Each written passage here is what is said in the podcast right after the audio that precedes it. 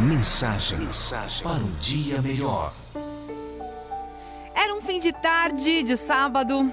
Eu estava ali na frente da minha casa, molhando o jardim, quando vi um menino parado junto ao portão me olhando.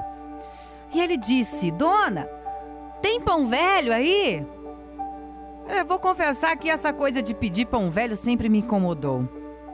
Olhei para aquele menino tão nostálgico e perguntei: Onde você mora? Aí ele me respondeu: Ali, depois do, do zoológico. E eu disse: Bem longe, né? E ele falou: É, mas eu tenho que pedir as coisas para comer. E aí eu perguntei: Bom, mas você está na escola? E aí ele falou: Não, minha mãe não pode comprar material. E eu falei: E seu pai mora com vocês? E ele falou: Não, dona, meu pai sumiu. E o papo prosseguiu e foi tal, até que eu disse: Ó, oh, vou ali buscar o pão e serve pão novo. E ele me respondeu: Não precisa não. A senhora já conversou comigo e isso é o suficiente. Olha, esta resposta caiu em mim como um raio.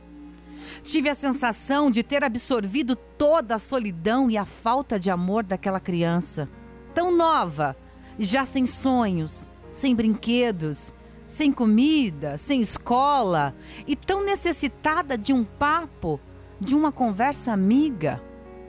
E aí eu fiquei pensando: quantas lições podemos tirar desta resposta?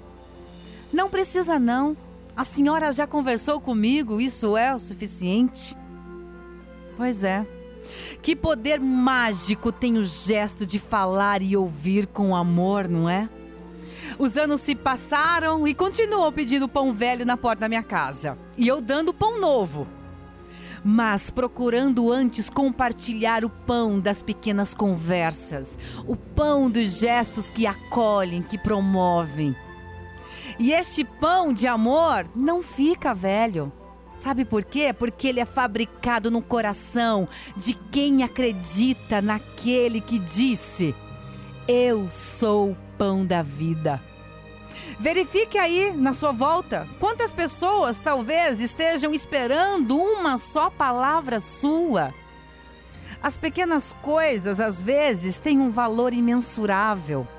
Um gesto, uma palavra apenas pode mudar todo o curso de uma história e para sempre o destino de uma vida.